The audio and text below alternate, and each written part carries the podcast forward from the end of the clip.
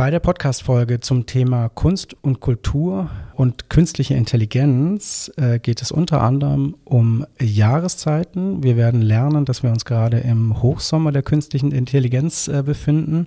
Wir werden einiges über Mozart erfahren und ähm, es gibt auch einen Ausblick in die Eiszeit der künstlichen Intelligenz. Es lohnt sich.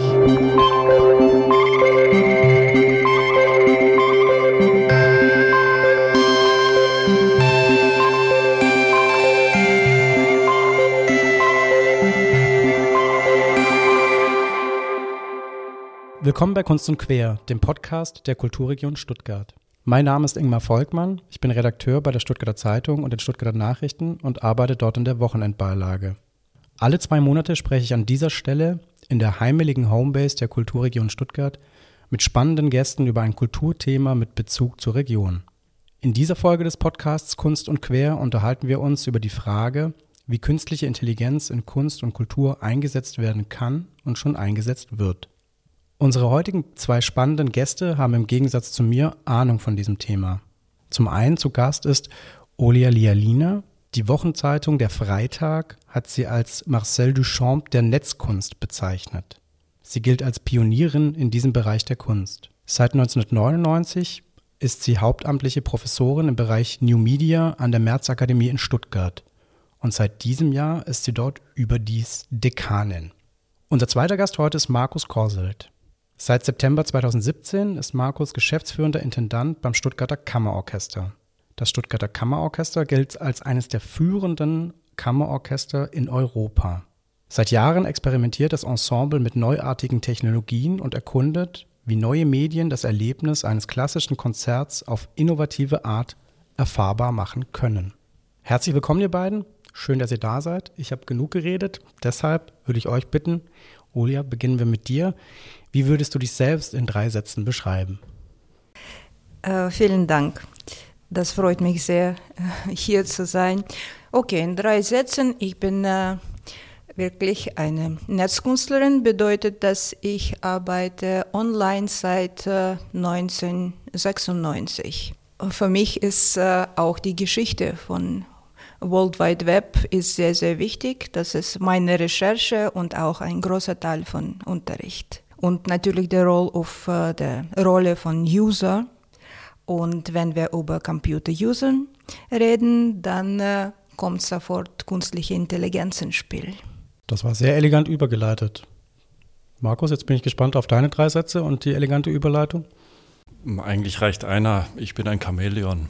Also wenn ich das noch näher ausführen soll, Unbedingt. dann bewegen wir uns, das Stuttgarter Kammerorchester, mit meiner Wenigkeit zusammen zwischen mehreren Welten. Einerseits komme ich aus der Musik als Cellist, auch als Dirigent, habe Kulturmanagement studiert und wir begeistern uns ebenso sehr für unser Mozart wie für äh, merkwürdige Algorithmen. Das ist die Bandbreite, in der wir uns heute bewegen werden, zwischen Mozart und äh, seltsamen Algorithmen. Ich fand ähm, total spannend, wie du gerade schon eingeleitet hast, dass du seit 1996 dich im Endeffekt mit dem, mit dem Internet beschäftigst. Vielleicht kannst du noch so ein bisschen ähm, genauer erklären, wie wird man eigentlich Netzkünstlerin und was macht eine Netzkünstlerin? Ja, das kann ich äh, gerne machen. Äh, wie wird man eine Netzkünstlerin? Das hat äh, mit uns alle damals in äh, 1995, 96 wirklich so plötzlich passiert. Ähm, niemanden von meinen Kolleginnen und Kollegen, die danach äh, Netzkünstlerinnen und Künstler geworden sind, haben das gelernt. Ja? Niemand hat das gelernt. Wir haben alle etwas anderes gemacht. Ich zum Beispiel äh, habe Publizistik und Filmkritizismus studiert ähm, in Moskau und dann war plötzlich World Wide Web da. Und äh, dieses Medium hat, man kann wirklich sagen, Leben von, auch berufliche Leben von sehr vielen Menschen verändert. Ähm, so, ich wollte nichts mehr ich wollte nichts anderes mehr machen. Ich wollte nicht Filme machen, nicht über Filme schreiben, so nur online sein und äh, auch die Webseiten machen und dann auch nicht einfach Webseite über Filme oder Künstler, aber dass ähm, solche Webseite machen, die wirklich Kunstwerke sind und äh, die online existieren und die sind für, dann für die Leute gemacht, die auch online äh, sind und auch begeistert sind, dass die da alle sind. Und du bist dann tatsächlich gleich, eigentlich kann man sagen, 1996 bekannt geworden mit dem Projekt My Boyfriend Came Back from the War. Kannst du das noch so ein bisschen, kannst du davon erzählen? Weil das ging sehr schnell durch die Decke und mhm. ähm, konstant haben sich andere Menschen dann auch mit diesem Kunstwerk beschäftigt und das geremixed äh, und spannende Sachen damit gemacht. Was hat es damit auf sich? Das ist, äh, war wirklich ein äh, Glück. Äh, in 1996 habe ich eine Idee gemacht, dass ich einen Netfilm mache. Ja, damals habe ich, weil ich von Filmszene kommend, so alles war irgendwie mit Film für mich verbunden. So, das war nicht die Geschichte, nicht ein Buch, aber nicht Film. Jetzt würde ich das äh, so nicht äh, beschreiben, aber für mich damals war das ein Film und das war ein, auch wie ein Film, echter Film, äh, schwarz und weiß. und äh, ziemlich minimalistisch und äh, ja, ich habe äh, damals probiert, so mit alle auch Features und auch Bugs von Webbrowser zu arbeiten und die Geschichte so zu erzählen, wie das nur im Browser möglich wäre. 1996 war eine Zeit in Europa und auch in der Welt, die viele, äh, das Krieg war da ja, äh, so wie irgendwie wie jetzt. Und äh, die Geschichte, das ist äh, so eine abstrakte Geschichte äh, von junge Paar. So abstrakt meine ich, dass man versteht nicht, welcher Krieg genau äh, jetzt ähm, da ist, aber das eine Paar, das sich trifft und über Krieg spricht oder er nicht spricht, aber man versteht, dass im Hintergrund, im Hintergrund ein Krieg steht. Ja. Okay. Und äh, wie du es gerade schon gesagt hast, ungewohnt oder ungewollt, äh, sehr aktuell, jetzt einfach gerade aktuell auch wieder. Mhm. Ja, das hat äh, leider war Projekt immer aktuell, weil immer irgendwo ein Krieg war und ist. Markus, jetzt fällt mir die Überleitung ein bisschen schwer, aber wir müssen trotzdem ähm, deine Rolle noch so ein bisschen spezifizieren. Weg vom Krieg ähm, hin zum Intendant. Was macht eigentlich ein Intendant? Du kommst aus der Musik und hast jetzt als Intendant, glaube ich, ganz, ganz viele verschiedene spannende Baustellen, Projekte? Ja, äh, viele Hände schütteln und lächeln. Das sind mal zwei Grundvoraussetzungen. Sehr wichtig. Ansonsten könnte man es auch noch näher ausführen. Es ist die künstlerische und wirtschaftliche Gesamtverantwortung, die man hat.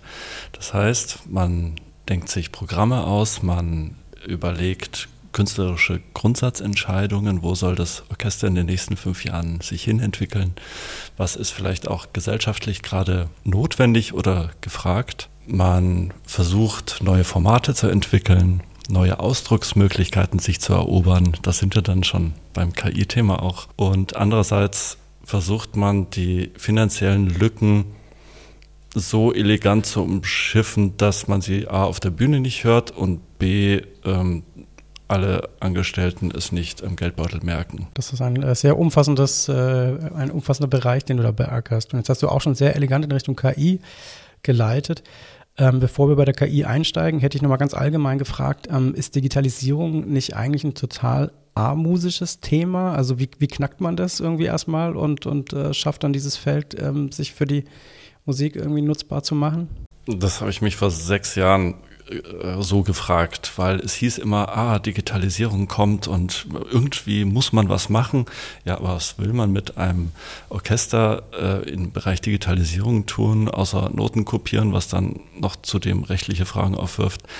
Ähm, was ist Digitalisierung in einem Bereich, der analoger nicht sein könnte? Und irgendwie hat man aber das Gefühl, äh, man muss was tun. Man wurde dauernd gefragt, was macht ihr? Und ähm, das brachte mich dann mit der Zeit dazu, mir ernsthaft Gedanken darüber zu machen. Und dann bin ich relativ schnell beim Thema künstliche Intelligenz gelandet. Und dann war es ein bisschen um mich geschehen, weil ich in diesem ganzen Bereich neue Ausdrucksformen und Möglichkeiten für unser Orchester vermutet habe. Und da ich schrecklich neugierig bin, haben wir uns dann auf den Weg gemacht. Und das Orchester hat das zum Teil geduldig ertragen und zum Teil auch mit großem Interesse. Und ja, so kam es dann, dass wir einen regelrechten, ja, würde ich sagen, Digitalisierungsprojekt Schwerpunkt entwickelt haben, neben dem, was wir eigentlich tun, nämlich unseren, ich sag's mal, äh, Pass pro Toto Mozart möglichst sehr schön auf der Bühne zu präsentieren. Und ähm, jetzt äh, tasten wir uns so langsam ans Thema KI ran. Du hast da wirklich schon ganz konkrete Erfahrungen mit deinem Orchester gemacht, ne? mit starken Partnern eben auch. Kannst du da so ein bisschen erzählen, was ihr da an, also wie das Projekt zustande gekommen ist, mit wem ihr da zusammengearbeitet habt und wie sich das Ergebnis angehört hat? Wir haben über die Jahre drei größere KI-Projekte schon gemacht. Das erste zusammen mit einem großen Industrieunternehmen, wo wir uns nach einem Dreivierteljahr eingestehen mussten, dass das Projekt nicht annähernd das ähm, erreicht, was wir uns vorgenommen hatten. Der Grundsatzgedanke, der völlig utopische, wie ich mittlerweile weiß, aber der, die Grundsatzvorstellung war, wir wollen eine KI trainieren, so dass sie die verschiedenen Kompositionsstile der Musikgeschichte beherrscht und dann, wenn wir auf einen Unleash-Button drücken, dann wird es interessant, dann darf die KI machen, was sie selber möchte, gewissermaßen. Möchte die KI irgendwas? Und was kommt dann raus? Ist das selbstbestimmt? Ist das zufällig? Das war so ein bisschen der Punkt, der, wo es meiner Meinung nach interessant wird. Dass dieser Prozess so nicht funktioniert, das habe ich über die Jahre gelernt. Und ähm, trotzdem hat dieses erste Projekt schon ganz essentielle Fragen aufgeworfen. Eigentlich die beteiligten Mathematiker haben es auf den Punkt gebracht, die haben das noch viel radikaler gedacht. Die meinten, ja, wieso spielen wir eigentlich für Menschen? Wir sollten eigentlich für KIs spielen und uns bewerten lassen von künstlichen Intelligenzen. Und die Frage ist dann ja, wie bewertet man, wie gelungen ein Orchesterkonzert ist und so weiter. Wir haben also da unser Ziel nicht erreicht. Beim zweiten Projekt, das wir mit dem Höchstleistungsrechenzentrum zusammen gemacht haben, mit dem MSC und auch dem Herzlabor vom ZKM in Karlsruhe, hatten wir auch wieder ambitionierte Vorstellungen zu Beginn. Wir wollten etwas, eine KI vornehmen lassen, was für Menschen sehr schwierig ist. Wir wollten einerseits die Struktur in den Werken von Mozart und von Nono, einem wesentlichen Komponisten des 20. Jahrhunderts,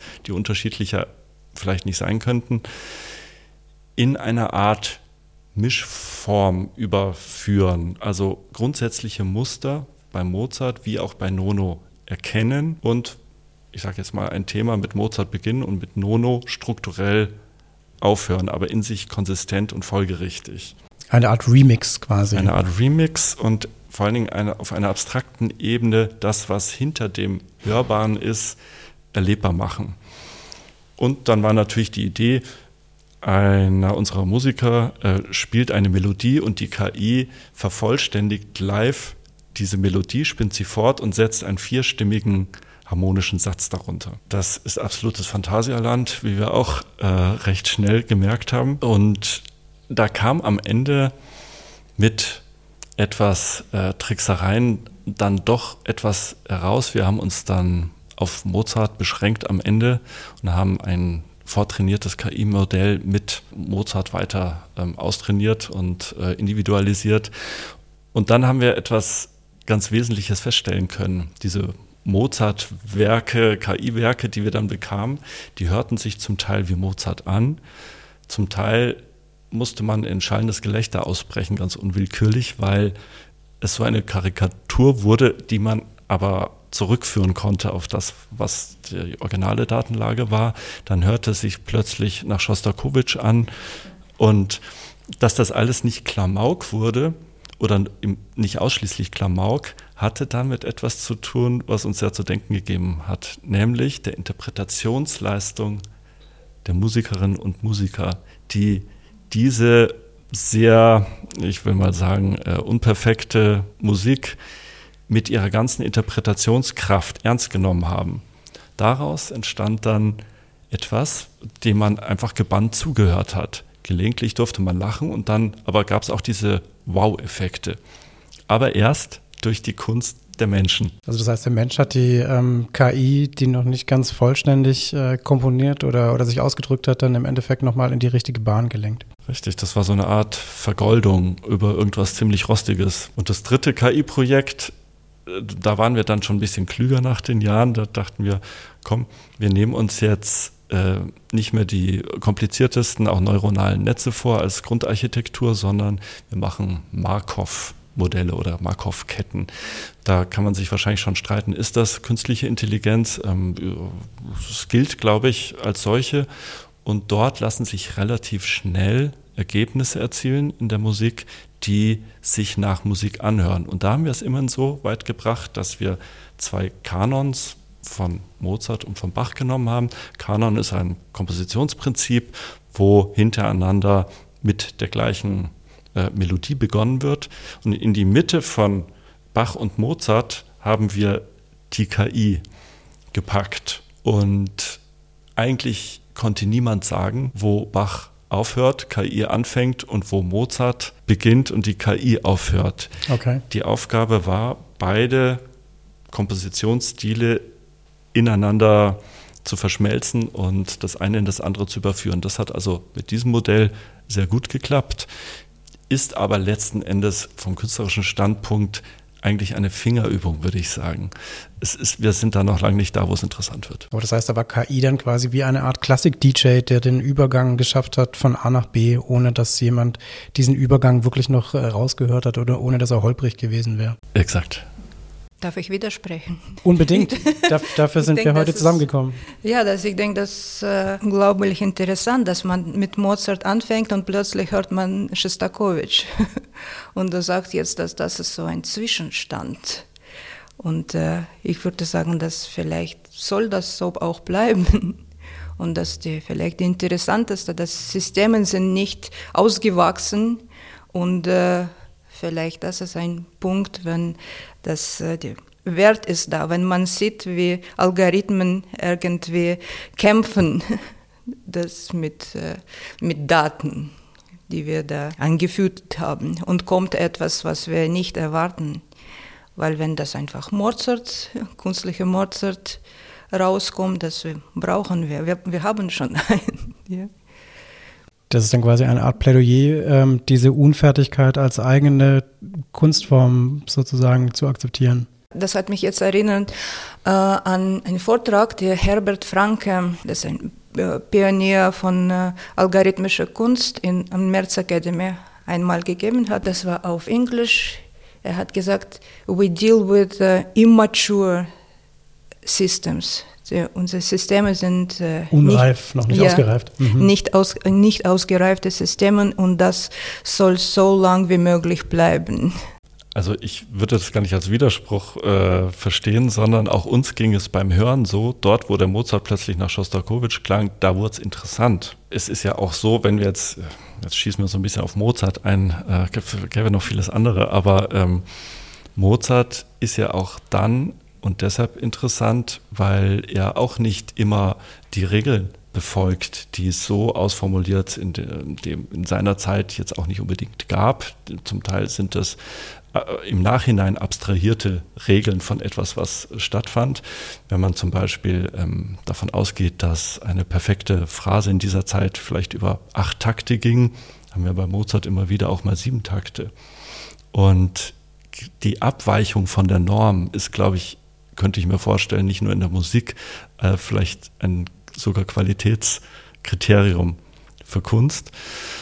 Ähm, in diesem Fall war es aber so unfreiwillig und wir hatten einen schlechten Mozart und einen schlechten Schostakowitsch, dass wir von der Überraschung einmal abgesehen nicht die Befriedigung hatten, die jetzt ein gutes musikalisches Kunstwerk haben kann.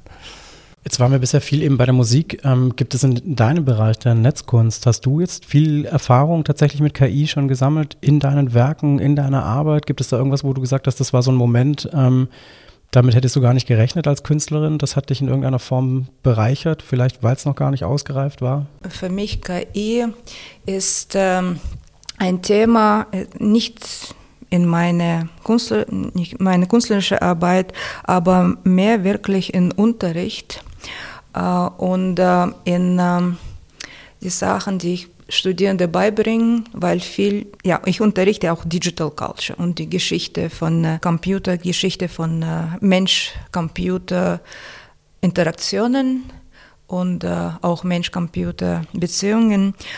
Und äh, wenn man über Computer spricht oder schaut, was vor 80 Jahren war, ja, dann kommt äh, künstliche Intelligenz sofort ins Spiel. Man kann das nicht, äh, kann das nicht ignorieren, auch wenn man nicht in künstliche Intelligenz glaubt, zum Beispiel. Ich muss jetzt sagen, dass ich glaube an künstliche Intelligenz. Ja? Das finde ich spannend. Ich, ich, ja. ich äh, stoße mehr auf Skeptiker Nee, nee. Ich denke auch, was jetzt passiert mit äh, künstlicher Intelligenz, irgendwie ein, dieses Feld diskreditiert. So, ich bin, ich glaube und bin ich auch eine Skeptikerin. Ja? Aber jetzt zur äh, Geschichte. Ja, du, du, hast jetzt gesagt, dass äh, seit sechs Jahren beschäftigst du dich mit KI. Äh, und wenn jetzt nicht 2023 wäre, aber 2013 zum Beispiel, du würdest einfach vielleicht das äh, ähnliche Projekte vorstellen, ja, aber das nicht KI nennen. Du würdest sagen Digital oder Computermusik. Ja. Und äh, genau seit irgendwie seit 2016 KI ist ein Thema geworden, so wir haben so etwas wie KI-Frühling. Ich würde sagen, das war in 2016. Jetzt haben wir äh, Midsommer ja, oder Hot Summer auf künstliche Intelligenz. ja, das äh, ich erwähne diese Frühling oder Sommer, weil gibt's äh, in Geschichte von künstlicher Intelligenz gibt's auch viel Win Winters.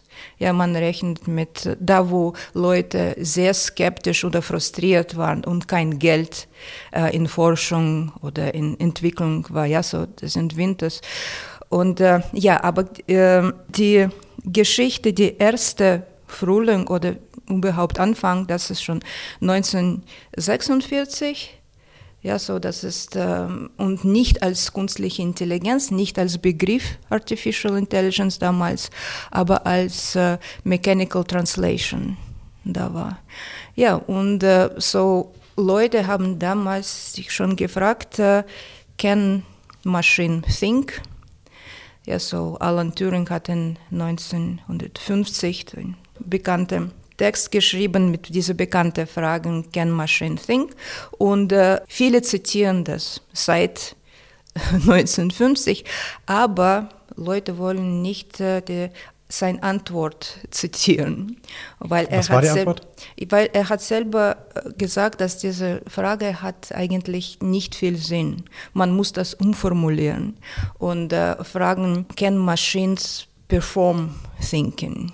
Ja, so diese Performance äh, imitieren, nachmachen. Das ist eine ganz andere Frage. Was mich fasziniert, seit ich mit, äh, mit Computergeschichte und auch Geschichte von Artificial Intelligence, von künstlicher Intelligenz beschäftige, ist, äh, wie kann man solche Systeme äh, und äh, Algorithmen und Programmen und auch äh, Devices ja, entwickeln, wo man mit äh, Computern dann wirklich sprechen kann und wo äh, Computer so Verständnis zeigen, Vergiftnis, Empathie und alle solche Sachen. So wie äh, kann man so künstliche Intelligenz verwenden als äh, sogenannte das ist Symbole, das heißt äh, Symbolic Artificial Intelligence, Symbole, symbolische künstliche Intelligenz. Was wichtig ist, dass für ähm, für Entwickler und Gestalter und auch für die Benutzer, für Leute, das ist klar, das alles ist ein Performance. Ja, aber das muss ein tolles Performance sein. Das muss glaubwürdig sein, das muss Impact haben. Ja, und solche Sachen interessieren mich sehr und das ist auch, was wir mit, äh, versuchen mit Studierenden zu machen. Das ist auf jeden Fall ein sehr, sehr spannender Ansatz. Ähm, was, was mich jetzt gerade ähm, extrem hellhörig gemacht hat, ist eben so dieser ähm, Performance-Gedanke und die Qualität. Markus, da würde ich dich nochmal fragen, jetzt ein bisschen weg von, von Mozart. Ich hatte in der Vorbereitung auf unser Gespräch gelesen, dass die Beatles gerade With a Little Help from Artificial Intelligence äh, einen mehr oder weniger neuen Song veröffentlicht haben. Ähm, Deine Einschätzung, kann ähm, KI mittlerweile Musik komponieren, die, die in der menschlichen Komposition in nichts nachsteht? Also auch wenn jetzt vielleicht genau dieses, was, was du gerade erwähnt hast, so diese Empathie und äh, so, so Noten, so ganz menschliche Gefühlswelten quasi fehlen? Ich glaube, dass im, oder ich weiß, dass es im Pop-Bereich ähm, sehr erfolgreiche KI-Kompositionen, sogar ganze Alben gibt. Da funktioniert das, würde ich sagen. Und klar, wenn ich auf Knopfdruck, ähm, mal übertrieben ausgesprochen, äh, 2000 Pop-Songs generieren kann, weil ähm, das, die, die KI entsprechend trainiert ist, dann wird darunter auch etwas sein, was ähm, nicht unbedingt nur nach Mainstream sich anhört, sondern eben auch vielleicht was Interessantes und was Gutes dabei sein. Das funktioniert jetzt schon. Das Problem, das die KI hat, ähm, das hat sie mit der Klassik. Manchmal auch umgekehrt. Aber, aber die Komplexität, die die klassische Musik oder vielleicht auch ein genial komponierter Popsong. Also ich will dem die ähm, Komplexität nicht absprechen, ganz und gar nicht. Aber bei der Klassik funktioniert es eben noch nicht. Und da gibt es Dinge, wie du sie gerade angesprochen hast, bei den Beatles, große Marketingerfolge wie Beethovens zehnte Symphonie wird komponiert. Ja, was ist das? Da komponiert eine KI, soweit ich informiert bin, aus Melodieschnipseln, die es gibt von Beethoven, nimmt sie und schafft ein, zwei, drei, vier Themen daraus, Motive.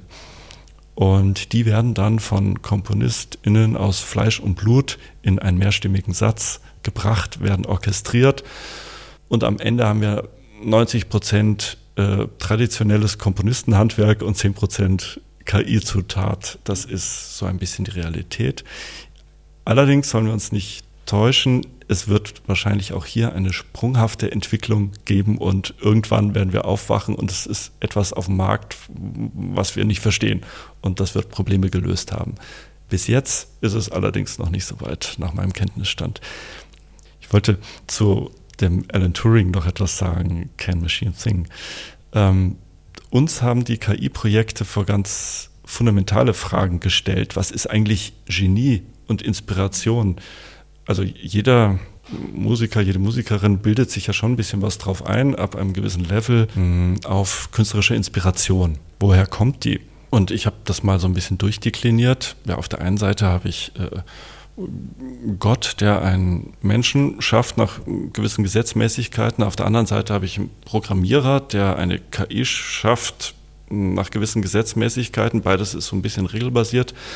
Und ähm, Komponisten, wenn sie denn so langsam ihr Handwerk lernen, bedienen sich aus der Vergangenheit, studieren, was haben Komponisten vor mir gemacht, was machen sie gerade und entwickeln daraus eine Art ästhetisches Bewusstsein und ähm, technisches Vermögen. Viele KI-Modelle werden auch gefüttert mit äh, Ergebnissen der Vergangenheit und entwickeln daraus eine Art Regel, nicht Bewusstsein, aber ähm, registrieren, dass es bestimmte Regeln gibt. Das sind schon beunruhigende Fragen. Sie helfen aber auch, viel Popanz abzubauen und zu dem zu kommen, was vielleicht wirklich genuin menschlich ist und dem, was eine KI eben ergänzend dazu beitragen kann. Das hört sich so ein bisschen an wie das Wort am Sonntag, aber das, ähm, das ist für jemand, der künstlerisch tätig ist, schon ersetzt das jetzt uns. Das sind Fragen, die aus dem Orchester dann sofort kommen. Klar, das wäre auch eben ein Punkt, den ich noch angesprochen hatte. Aber kann man, also weil du auch schon vorhin so schön gesagt hast, ähm, dass du, ähm, dass du jetzt eigentlich nicht KI-skeptisch bist, äh, sondern das Ganze eher als Chance siehst. Also kann KI einfach ein Tool sein, das ähm, Künstlern, sagen wir mal, lästiges Beiwerk ähm, wegnimmt oder lästige sagen wir mal, so zu, zur Kernerarbeit, damit sie sich halt eben fokussieren können auf einen eigentlichen künstlerischen Prozess? Ja, äh, ich denke, äh, ja, wenn wir für eine Sekunde eine oder 20 Sekunden vergessen das Wort KI und äh, nur über äh, Computer oder Algorithmen reden, ja. Oder einfach Software und Programmen. Ja, man kann ich bin selber ein sehr gutes Beispiel. Ich ohne Computern würde ich überhaupt nichts schaffen. Ja? Und auch würde ich nicht zur Idee kommen, zu dieser Idee kommen, etwas zu machen. Ja? So, das ist äh, ähm, ganz wichtig. Und ähm, was war die Frage nochmal, ob äh, war noch ob, ob die KI genau vielleicht einfach sogar helfen kann, halt dem Künstler eben, sagen wir mal, so einen lästigen Bereich. Also ich ist jetzt vielleicht ein bisschen ein blödes Beispiel, aber aus dem, ich komme aus dem Journalismus und im Journalismus ist zum Beispiel so, es gibt fast nichts Ätzenderes, als ein wunderschönes Interview zu führen und danach dann fünf Stunden abhören zu müssen. Und es gibt aber halt eben mittlerweile Transkriptionsprogramme, die dir diese Arbeit eben, ähm, sagen wir mal, abnehmen und dann kannst du dich auf das eigentliche Komponieren oder auf, der Ausge auf die Ausgestaltung, man könnte sich konzentrieren auf die Ausgestaltung des Interviews. Leider sind die Transkriptionsprogramme auch noch nicht so gut, sodass ich meistens bei der Hälfte abbreche und dann doch wieder selber abhöre, weil das einfach noch nicht so ausgereift ist. Also das meinte ich, dass man sich so ein bisschen auf die, auf den, auf den, sagen wir mal, also auf den Schaffensprozess äh, mehr konzentrieren kann. Ja, das ist eine sehr gute Frage und auch nicht nur für sagen wir so, nicht nur für New Media Künstler, aber insbesondere für New Media Gestalter, würde ich sagen, ja. Ähm, so, was soll man jetzt lernen eigentlich? Oder fragen sich die Studierenden, oder andersrum, was, was soll ich jetzt nicht mehr lernen? Das ist eine sehr gute, gute Frage. Und äh, ich denke auch die Leute, die letzte Jahr so viel Zeit äh, verbrachte mit äh, äh, Photoshop, zum Beispiel man kann jetzt alles in Photoshop, dann überlegen Sie jetzt, was habe ich äh, gemacht. Ja? Ähm, warum? Weil jetzt äh, habe ich letzte Woche, nee, diese Woche war das noch, habe ich ausprobiert ähm, und ChatGPT gesagt, äh, ich brauche, wir, so Merz Academy habe gesagt, brauchen ein neues Logo. Nur als Beispiel. Wir brauchen kein Logo. Und äh, sofort, das ist wirklich in 30 Sekunden, habe ich mehr als äh, 100 äh, Entwürfe. Und 30 Sekunden, in diese 30, das hat nicht 30 Sekunden überlegt. In diese 30 Sekunden habe ich noch äh, zweimal äh, gesagt, was ich anderes haben will. Ja, so das war wirklich äh, schnell und wirklich viel. Und äh, ich denke, von diesen 110 war okay und ich denke, eine war sehr gut. Ich kann, ich bin nicht äh, Grafikdesignerin, ja, ich kann nicht wirklich jetzt äh, ein Statement machen, dass es, das war super.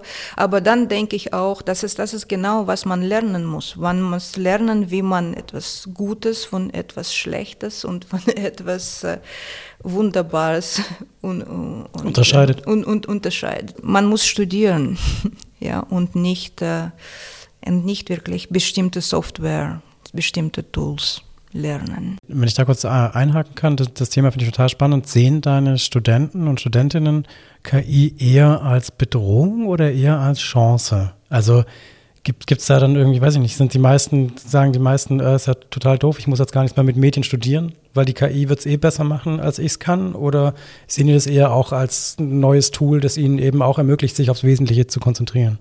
Ich denke, die müssen das als Möglichkeit sehen und dann wird das funktionieren. Und, äh, und nicht nur die Studierenden, wir die Dozierenden müssen das äh, auch so sehen. Und wir, wenn ich das so sagen, sagen wir als Gesellschaft müssen auch unsere Prioritäten äh, setzen und zum Beispiel Kulturministerium muss auch äh, irgendwie vielleicht das Wort haben und äh, entscheiden, dass vielleicht irgendwelche Entwicklungen ähm, sollen nicht unterstützt werden und etwas anderes muss man äh, jetzt ähm, in, in Fokus bringen. Ich will dir jetzt ein, äh, darf ich etwas von ein, mein Lieblingsbuch zitieren? Unbedingt. Zu diesem Thema.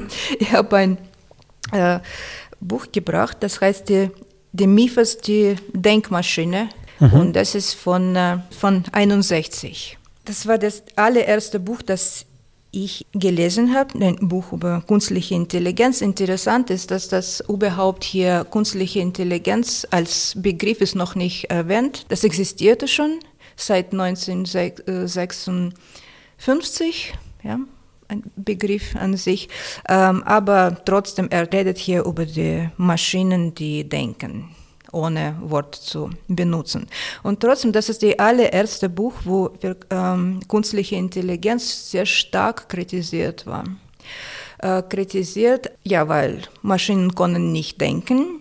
Und er meinte, Mathemataube, dass man muss aufhören, äh, Geld zu verschwenden zu Computers zu beibringen, wie man Schach spielt oder wie man, ähm, wie man Ping-Pong spielt oder wie man ähm, Deutsch auf Englisch übersetzt und, und solche Sachen. Und hier ist ein, darf ich zitieren? Mhm. Ich denke, das ist immer noch äh, sehr aktuell. Er schreibt, dass äh, jetzt letztes Jahr drei Millionen Dollar würden ausgegeben. Gemessen an Billionen Dollar Budget der Bundesregierung in Washington mag dieser Betrag gering erscheinen. Doch würde er immerhin ausreichen, um eine mittelgroße Universität zu unterhalten.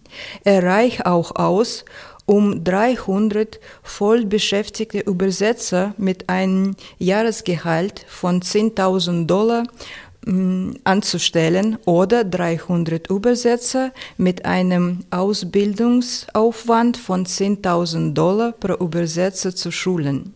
Im Laufe der Jahre würde so eine hinreichend große Gruppe von kompetenten Übersetzern zur Verfügung stehen, besonders wenn man zusätzlich noch die Beträge berücksichtigt, die gegenwärtig jährlich für das Studium von Fremdsprachen ausgeworfen werden. Überdies konnte das vorgesetzte Studium von Fremdsprachen schließlich den Bedarf an Übersetzen einschränken bzw. ganz aufheben.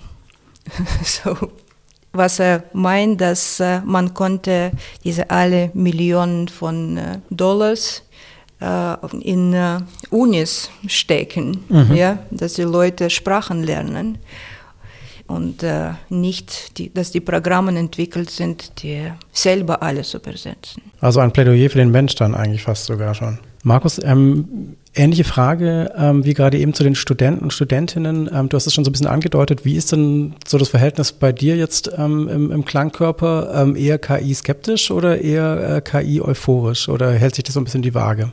Ich würde sagen, neutral, neugierig, aufgeschlossen. Mhm. Ähm, es muss sich von der Substanz her bewähren. Und das ist so ein bisschen die Krux bei diesen Projekten, denn ich bin davon überzeugt, dass wir durch die Mittel der Digitalisierung, sei es jetzt KI, sei es Augmented Reality, ähm, da haben wir ein großes Projekt äh, dazu gehabt, ähm, Resonanz hieß das in mehreren Städten und Ländern gezeigt, äh, Virtual Reality, ähm, Hologrammtechnik und Konzerte, Robotik, ähm, dass dort Möglichkeiten schlummern, wie wir unser ähm, Ausdrucksspektrum erweitern können, und zwar sinnvoll. Das Problem ist, man weiß noch nicht genau, wie und wo die sinnvollen Anwendungen auf einen warten. Und deshalb ist es auch eine Chronologie des Scheiterns so ein bisschen. Aber es ist ein lustvolles Scheitern und hin und wieder findet man dann eine Perle und das würde ich sagen, ist für das Orchester ungefähr der Prozess und gibt es dann auch wieder. Du hast vorhin schon den, den, ähm, den Pop ähm, angesprochen, ähm, bei dem es vielleicht schon einfacher ist, die KI eben einzusetzen. Ich habe in der Vorbereitung auf unser Gespräch etwas gelesen über den K-Pop äh, in Südkorea, dass da wirklich einfach schon komplette Alben, äh, sogar komplette Künstler mittels äh, KI entstehen. Und ein dort sehr prominenter Komponist hat eben gesagt, hier funktionieren Dinge in 30 Sekunden, für die ich zwei Tage brauchen würde. Müssen manche Kunstsparten manche Künstler dann tatsächlich Angst haben, dass die Maschine sie irgendwann ablöst und arbeitslos macht? Auf jeden Fall alles Mittelmäßige. Ja. Das denke ich. Ähm, Mittelmäßigkeit wird verschwinden, also ähm, wenn sie vom Menschen gemacht ist. Ähm, das tut mir leid für die Betroffenen, aber die sind ja vielleicht woanders, wo sie tolle Leistungen abliefern können, besser aufgehoben. Das soll nicht zynisch klingen, aber das ist so ein bisschen jetzt unser Learning aus der Sache. Das heißt, Mittelmäßigkeit verschwindet. Ist, siehst du das ähnlich? Ja, ich sehe das auch ähnlich und ich lese jetzt auch die ähm, Berichte, gibt es schon Studien, die zeigen, dass äh, ähm, Gestalter und auch äh, Programmierer sind gefeuert. Man braucht viel weniger Leute.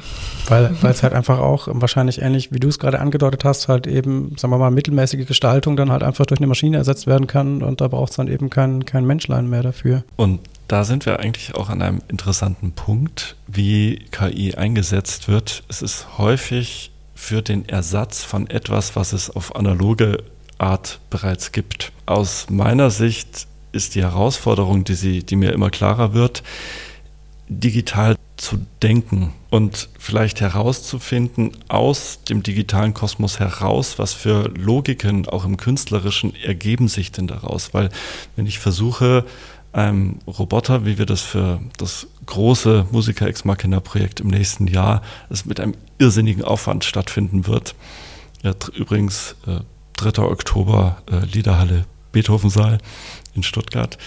Ähm, mit einem irrsinnigen Aufwand versuchen, Robotern KI-gesteuertes Spielen von Instrumenten beizubringen. Das ist in gewissem Rahmen möglich. Und beim Tun merken wir, oder habe ich gemerkt, ähm, das ist eigentlich sinnlos. Ähm, warum machen wir das? Wir haben hervorragende Musikerinnen und Musiker, die das 10.000 Mal besser machen können. Und wie würde jetzt eine Maschine oder eine KI Musik machen, wenn sie es überhaupt wollte. Also wie, wie würde sich das anhören? Was für Mittel würde sie benutzen? Bräuchte es überhaupt sowas wie Instrumente oder sind das Algorithmen, Zahlencodes? Ähm, wenn ich eine Sensorik für Schallwellen irgendwie dran klebe an den Computer, dann vielleicht auch mehr.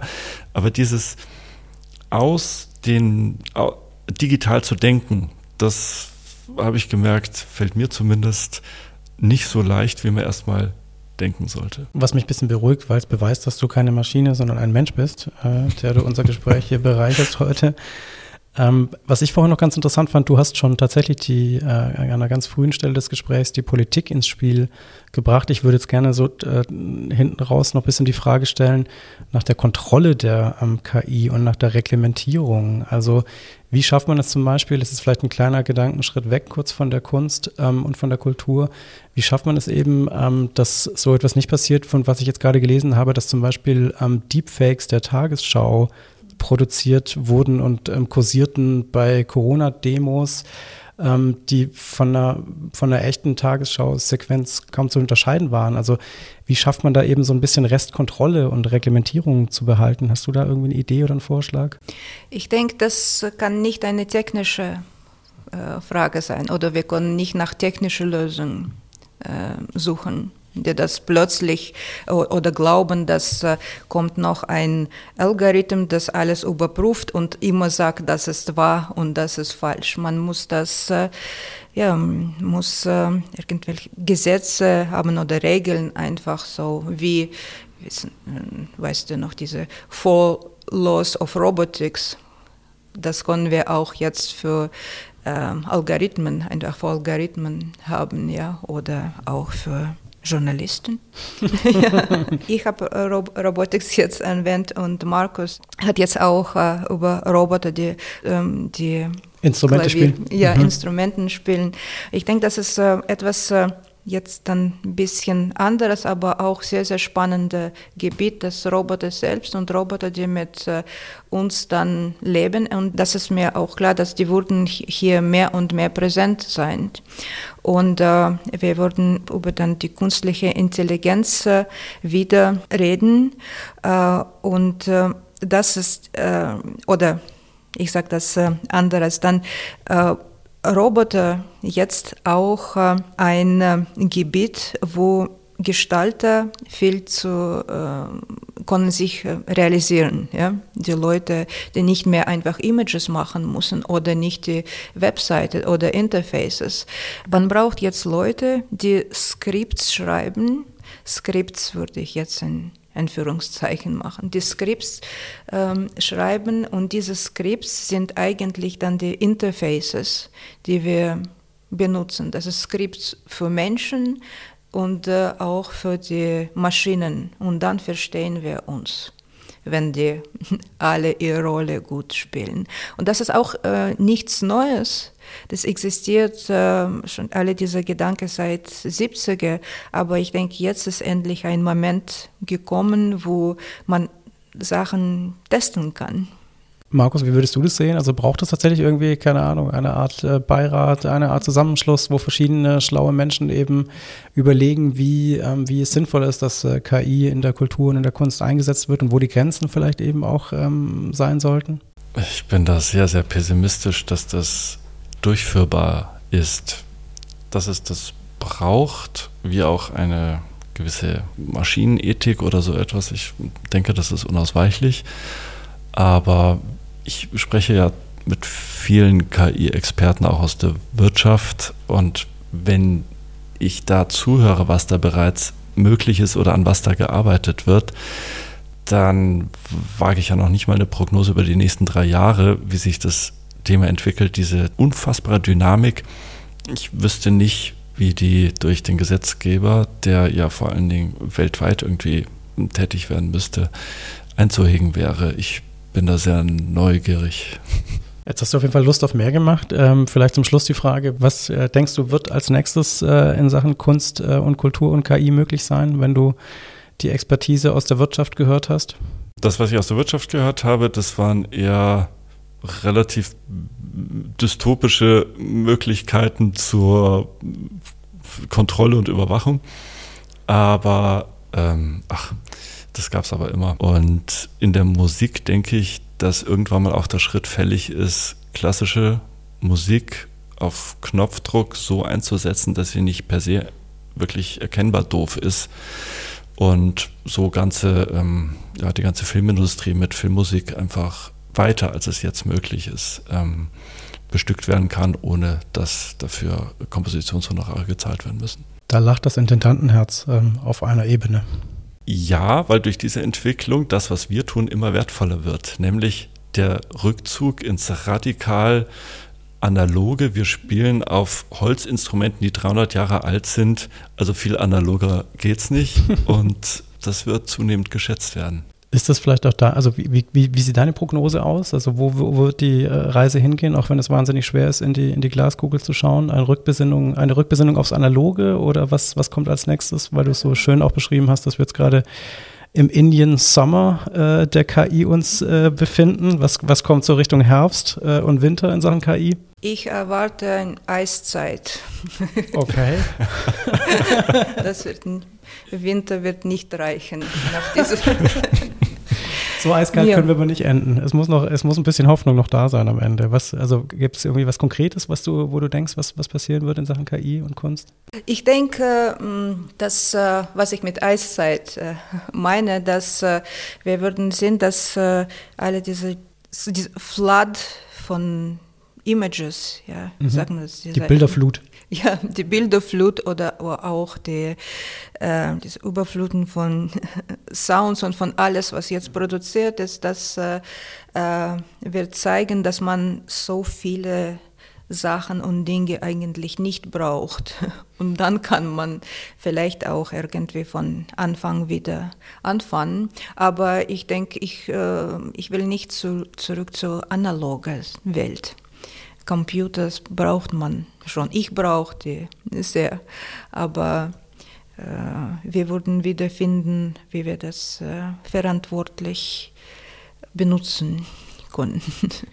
Das war doch jetzt ein hoffnungsvolles Schlusswort. Äh, ich würde euch trotzdem noch bitten, tatsächlich ähm, ganz analoge äh, Tipps noch zu geben. Was lohnt sich, also was, was tippt ihr in Sachen Ausstellung, in Sachen Musik? Ähm, magst, genau, magst du äh, anfangen? Was muss man sich anschauen, in, um auf dem neuesten Stand der Netzkunst vielleicht sogar zu sein? Ich, wenn ich darf, ich würde alle gerne einladen zu unserer Winterausstellung an der Märzakademie, weil da zeigen wir natürlich äh, viele tolle Projekte und dieses Semester wird viel mit KI produziert und auch hier in Region Stuttgart jetzt bis 14. April in Reutlingen in dem in ähm, Kunstmuseum Reutlingen läuft eine wunderbare Ausstellung, heißt Konkrete Progressionen. Und da ist äh, Manfred Mohr, Vera Mollner, Hartmut Böhm, so alle Pionieren von algorithmischer Kunst dabei. Und das ist äh, unglaublich interessant zu sehen, wie man algorithmisch denken kann ohne Computer, weil die äh, haben nicht mit Computer gearbeitet. Das klingt hochspannend, dass äh, sogar ein, ein Gang nach Reutlingen sich lohnt. Markus, wo würdest du äh, die Hörerinnen und Hörer gerne live und ganz analog treffen? Nachdem wir in diesem Jahr das ja, wahrscheinlich welterste Doppel-Live-Hologramm-Konzert hinter uns gebracht haben, werden wir im nächsten Jahr ein Projekt haben am 3. Oktober in der Liederhalle in Stuttgart, wo wir versuchen, klassische Musik mit so ziemlich allem, was uns zur Digitalisierung einfällt, in Beziehung zu setzen, zu konfrontieren. Wir werden künstliche Intelligenz dafür äh, einsetzen. Wir werden neue Soundsysteme und äh, Klangerzeugung haben. Wir werden Roboter haben. Wir werden eine wilde, lustvolle Mischung haben aus allem, was so die Digitalisierung gerade im Künstlerischen möglicherweise hergibt. Und diese Dinge darauf abklopfen, was lohnt sich weiter zu verfolgen. Das klingt doch super spannend. Das heißt, die Hörerinnen und Hörer haben jetzt am Ende des Jahres äh, genügend Zeit und Muße, die nächsten äh, Wochen und Monate eben zu planen und äh, sich mit dem Thema weiter zu beschäftigen. Tausend Dank, dass ihr da wart. Vielen lieben Dank für eure Zeit und für den starken Input. Die nächste Folge Kunst und Quer wird im kommenden Jahr im Februar ausgestrahlt. Genau wie diese Folge könnt ihr sie auf der Website der Kulturregion Stuttgart, kulturregion-stuttgart.de oder auf iTunes, Spotify oder dieser nachhören. Wenn ihr die Kulturregion Stuttgart auf Instagram oder Facebook abonniert, erfahrt ihr rechtzeitig alles Wissenswerte über den Podcast, seine Themen und seine Gäste. Ganz zum Schluss würde ich mich sehr freuen über Feedback zum Podcast. Äh, ganz allgemeines Feedback, wüste Beschimpfungen, äh, Gästewünsche, sonstige Sachen bitte per Mail schicken an podcast.kulturregion-stuttgart.de.